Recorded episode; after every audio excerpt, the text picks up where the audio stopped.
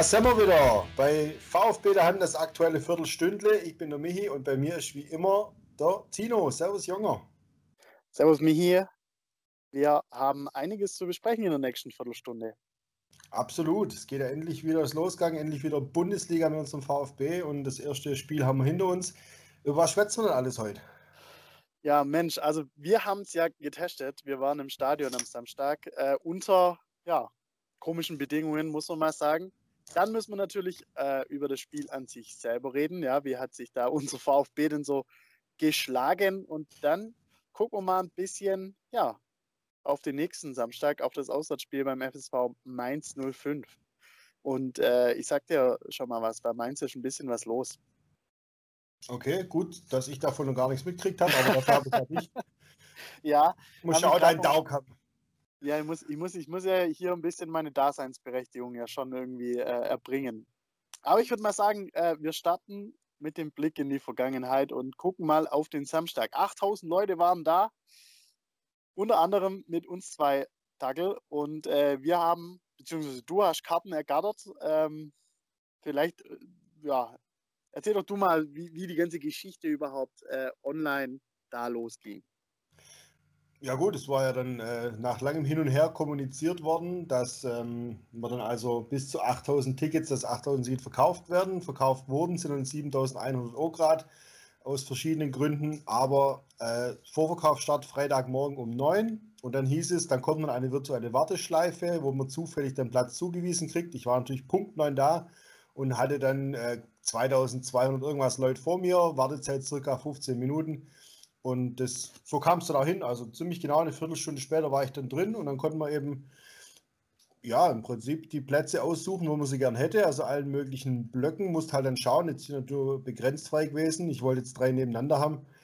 Äh, musste ich ein bisschen suchen, aber habe ich dann habe ich dann recht schnell gefunden. Und dann waren wir wieder mal in unserer Cannstatter Kurve. Ja, hast gut gemacht. Ähm, warum erzählen wir das Ganze übrigens? Also auch für die Leute da draußen, die sich jetzt vielleicht denken, ach, Leverkusen, wenn der VfB da nochmal was macht, äh, wie funktioniert denn das Ganze? Wir haben es für euch getestet und so funktioniert ähm, ja, Gut, wobei wir wissen natürlich nicht, ob sie es wieder so machen. Also diesmal war es ja aufgrund natürlich. der Zeit ja auch das Problem, ähm, das hieß, wer zuerst kommt, mal zuerst. Ursprünglich hieß es ja mal, wenn es Karten gibt, werden die, sollen die auch so wie ausgelost werden. Also mal gucken, was sie jetzt machen. Da haben sich ja noch nicht geäußert. Kann sich ja immer alles ändern und ja, wahrscheinlich wird wieder zwei Tage vorm Spiel entschieden, ob wir rein dürfen oder nicht. ja, ähm, VfB, das VfB-Things. So kann man das, glaube ich, ähm, ganz, ganz äh, kurz beschreiben. Ja, und dann sind wir da mal hin. Wir mussten so einen Wisch ausfüllen, wo wir bestätigen, dass wir äh, kein Corona haben und auch in den letzten zwei Wochen keinen Kontakt hatten und äh, ja, so die üblichen Geschichten. Ähm, Einlass ging eigentlich recht flott. Und äh, ab dem Zeitpunkt mussten wir dann eben Masken tragen, was halt auch erst einen Tag vorher kommuniziert worden ist. Ja, das, das findest ja du, glaub ganz, ganz lächerlich. ich finde es, zum einen finde ich es absolut lächerlich äh, mit 8000 Leuten im 60.000 Mann Stadion unter freiem Himmel. Ähm, also da ist das Risiko jeden Tag im Supermarkt, in der S-Bahn oder im Bus größer, aber bitte. Trotzdem hat sich jeder dran gehalten, vorbildlich, wir natürlich auch. Ähm, absolut, absolut. Und das fand ich ähm, erstaunlich. Also hätte ich nicht gedacht, wobei man auch sagen muss, die Ordner waren da auch sehr hinterher. Ja, gut, wenn, mein, wenn man es schon machen muss, dann sollte man es halt auch umsetzen. Also sonst so was Halbes und nichts Ganzes, das bringt ja auch nichts. Ähm, was halt so ein bisschen so ein Geschmäckle hatte, ich frage mich halt schon, ob das äh, von den Ministern in Baden-Württemberg tatsächlich am Freitagabend relativ spät entschieden wurde oder ob das nicht vielleicht schon am Freitagmorgen feststand und man dann sich gesagt hat, ach, das kommunizieren wir mal lieber erst heute Abend, sonst verkaufen wir weniger Tickets. Äh, Spekulation, aber wundern wird es mich nicht. Ich hätte es wahrscheinlich selber so gemacht. Damit die Querdenker auch noch Karten kaufen. Ja. ja, warum nicht? Äh, und ähm, ja, man muss sagen, im Stadion, die Stimmung fand ich jetzt für 8000 eigentlich echt gut. Ja, absolut. Ab und zu natürlich. Am Anfang. Ja, am Anfang. und äh, ich glaube, das ist eigentlich auch die perfekte Überleitung zum, zum Spiel gleich. Ähm, nee, also ich, ich fand es ganz okay mit Maske. Das heißt, man da, das hat man dann irgendwann auch vergessen und ähm, man kommt essen, man kommt trinken. Klar, es gibt kein Bier. Das wurde alles im Vorfeld auch so kommuniziert. Dafür kann man ja dann auch im Vorfeld sorgen. Ähm, das haben wir natürlich auch getan. Und äh, so vom Spiel her, mal wieder im Stadion zu sein unter den Bedingungen, ich fand es ganz okay. Irgendjemand muss damit anfangen. Wir hatten ja nicht am Samstag äh, vor dem Spiel noch die Diskussion, ja, warum jetzt Ultras und so jetzt da nicht kommen. Ähm, ich finde eigentlich gerade in der Situation, warum sollte man dann als Ultra sagen, ich bleibe zu Hause? Weil, wie gesagt, wenn, wenn keiner damit anfängt, dann ähm, wird auch später äh, da keiner reinkommen, weil irgendjemand muss das ja erproben und ertesten, wie das äh, funktionieren könnte. Vielleicht auch irgendwann mal mit 20.000 Leuten. Ja, die lieben Ultras sind halt auch sehr große Selbstdarsteller, meiner Meinung nach. Also da wird ja die eigene Leistung hervorgehoben, davon Leistung zu sprechen. Okay, alles Geschmackssache. Aber äh, das Boykottieren und euer System ist krank und bla. Im Endeffekt gucken sie es doch wahrscheinlich auch heimlich an daheim dann und freuen sich trotzdem, wenn der VfB gut gewonnen. In dem Fall jetzt nicht, aber wenn sie mal gewinnen, ich weiß nicht, es soll doch eigentlich um den VfB gehen. Und es, es, hat trotz allem mal wieder Spaß gemacht im Stadion. Es war trotzdem mal wieder schön da zu sein. Ich hatte sogar, wo ich die Treppen lauf bin, wieder so einen kurzen Moment, den ich so als Kind hatte. Ja, wo ich mit meinem Vater ins Stadion gegangen bin. Und zwar nicht jede Woche oder alle zwei Wochen, sondern so ab und zu halt mal. Und ich fand immer den Moment besonders geil, wenn man die, die Treppen aufgegangen ist und zum ersten Mal den Blick ins Stadion rein. Das war immer so ein Wow-Effekt. Und nachdem ich jetzt wirklich ein Jahr nicht mehr im Stadion war, ähm, hatte ich das so ein bisschen, als ich zum ersten Mal den Blick in, ins Stadion selber rein hatte. Also, und wie du richtig sagst, von der Stimmung her für 8000 Leute, klar, zwischendurch, wenn mal niemand gesungen hat, dann war es halt kurz sehr ruhig, aber nicht nur bei den Toren, sondern auch wenn man sich da mal auch ohne Vorschreier Megafon, ja, also man sehen, es geht auch zum Teil noch ohne. Es ist nicht so, dass alles steht und fällt mit denen. Wenn man sich da mal auf ein Lied geeinigt hat, dann konnte es doch ganz schön laut werden. Und äh, mit was äh, die Stimmung steht und fällt. Äh, das wissen wir auch alle. Irgendwie mit dem Spielstand und auf einmal stand es 3-0. Ja, was, für eine Überleitung, was für eine Überleitung ähm, für dieses Auftaktspiel. Wir gehen jetzt mal in die Leistung rein. Ähm, ich fange von an, ich, ich habe kurz gebraucht nach dem Spiel und äh, habe dann mich dazu entschlossen, dass ich es gar nicht mal so schlecht fand. Ähm, für mich war der VfB eigentlich die spielerisch überlegene Mannschaft, vor allem in der Offensive. Über Defensive müssen wir ja nicht sprechen. Das waren ähm, sehr offensichtliche Fehler, die wir da gemacht haben. Also ähm, da müssen wir jetzt auch nicht die komplette Abwehr auseinandernehmen. Ähm, das macht sie schon von allein. Und äh, aber so, dass der VfB sich quasi ja auch konstant über 90 Minuten Chancen kreiert und ähm, dann auch noch hinten raus, ich glaube, das ist ganz wichtig, noch zwei Tore macht und auch noch mal rankommt. Ähm, ganz ehrlich, ab dem 3-0 habe ich gedacht, um Gottes Willen, das wird doch jetzt nicht, wir werden doch hier nicht 5-0 abgeschossen. Aber für mich hat das Spiel gezeigt, wir sind, glaube ich, Liga tauglich und diese Mannschaft kann mithalten. Ja, auf jeden Fall. Ähm, vor dem Spiel hat oder vor der Saison hat man eher so Bedenken gehabt, was die Offensive angeht und dachte in der Defensive, das passt schon. Nach dem Spiel hat man jetzt eigentlich eher den gegenteiligen Eindruck. Mal gucken, ja. wo es sich dann einpendelt. Ähm, dann gut, der eine oder andere Spieler hat ein bisschen gemosert, dass es ja zur Halbzeit Pfiff gegeben hat, aber sorry, ganz ehrlich, wenn du 2-0 zur Halbzeit hinten liegst im ersten Spiel, dazu noch gegen Freiburg, dass da keinen Applaus gibt, egal wie jung die Mannschaft jetzt ist, da muss auch jeder Profi dafür Verständnis haben und das hielt sich ja noch in Grenzen mit dem Pfiffe. Ähm, Vor allem die Mannschaft kam aus der Halbzeit raus und dann gab es dann auch wieder Applaus. Also, ja, also, also bitte, das fand ich, vom Herr Kempf war das, glaube ich, da, wo ich gedacht habe, naja, also halt mal einen Ball flach. Und ja, die junge Mannschaft wird ja oft betont, aber auffällig im Spiel war ja, dass die Jungen eben nicht die Fehler gemacht haben, sondern eher die Erfahrenen. Also vor allem in Kaminski, Kempf sah nicht gut aus, Kobel sah nicht gut aus, das sind ja eigentlich die, die schon Erfahrung haben. Ja, das stimmt. Ähm, und die, wo keine hatten, ja, da hat vielleicht dann auch das äh, Spielglück ein bisschen gefehlt. Ähm, müssen wir über, über einen Videoschiedsrichter wieder reden oder nicht? Kann er hin? Ja, doch, rein, unbedingt, ja? unbedingt. Also die eine Szene, wo der Höhler den, äh, ich glaube, ein Kämpfer sogar umklammert, okay, das, das war dann, glaube ich, so, dass der Ball nicht freigegeben war. Aber die andere Szene im Strafraum, wo der Ball nicht nur an den Arm geht, sondern der Arm Richtung Ball rausgeht, da muss man sich schon fragen, was die gute Frau Steinhaus da im Keller gemacht hat. Hat sie sich gerade ein Cappuccino gemacht oder andere Dinge? Also das ist ja schon für viel weniger ein Elfmeter pfiffen worden und du siehst ja wirklich die aktive Bewegung vom Arm zum Ball. Und da sind wir mal wieder beim Punkt, den ich letzte Saison schon vertreten habe. Es liegt nicht an dem System VAR, dass man das abschaffen soll, dass es scheiße ist. Was scheiße ist, sind unsere Schiedsrichter. Punkt. Ja, die, die Auslegung. Also der Arm ist angelegt, aber ich, ja, wenn ich die Hüfte mit rausschiebe, ja, dann ist der Arm immer noch ausgelegt, aber die Hand geht halt aktiv zum Ball. Und ich finde auch die zweite Situation. Klar ist der Ball nicht freigegeben, das Regelwerk gibt es genauso her. Aber jetzt mal ganz ehrlich, dann würde ich jetzt diese Woche als ähm, Pellegrino Matarazzo im Training nur solche äh, Standards, Defensivvarianten trainieren und sagen, jo, umklammert mal schön eure Gegenspieler oder schmeißt sie sogar zu Boden und ähm, äh, aber das alles bitte bevor der Ball getreten wurde oder freigegeben worden ist. Ja, bei uns also, wird es halt pfiffen, weißt du wie es ist. Also genau, also Mislin hat halt ja klar gesagt, also wird es jetzt hier gang und gäbe, dass man hier im Ringermanier die, die Spieler umschmeißt, alles in Ordnung, bevor der Ball gespielt worden ist. Also äh, sagen wir mal so, wäre der Elfmeter, glaube ich, bei einem wichtigen Spiel der Bayern oder so gepfiffen worden äh, oder, oder diese Situation hätte es die gegeben bei den Bayern bei einem wichtigen Spiel. Ich glaube, da hätte sich keiner beschwert und jeder hätte gesagt, ja, das ist ein klares Ding. Auch bei, naja, den Bayern, bei den Bayern auch beim unwichtigen Spiel. Ja, grundsätzlich sei es wie sei, das Spiel ging äh, 3 zu 2 in die Binsen und ähm, naja, was man, was man vielleicht sagen muss, vorne im Sturm hatten wir beide so auch die Meinung, ja, hat sich Pellegrino ein bisschen vercoacht. Der hat sich auf zwei Positionen vercoacht, meiner Meinung nach. Das ist einmal der Stürmer gewesen, Klimowitz bemüht, ja, aber null Effektivität.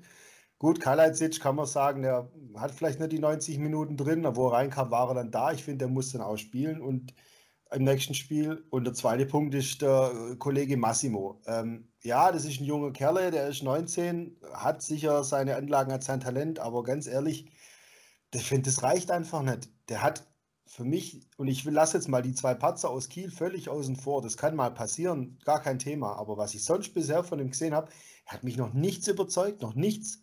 Und ich habe also ein bisschen versucht zu recherchieren, äh, so, was er denn, wo in nach Bielefeld ausgeliehen war, ob er da was gerissen hat. Ich glaube, da hat er nicht groß gerissen. Und ja, er ist 19, aber er ist jetzt einfach schon ein bisschen dabei und da muss halt mal was kommen.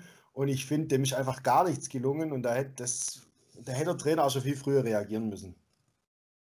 Ja, wir sind gespannt, ähm, was erstens auf der Position passiert und vorne im Sturm.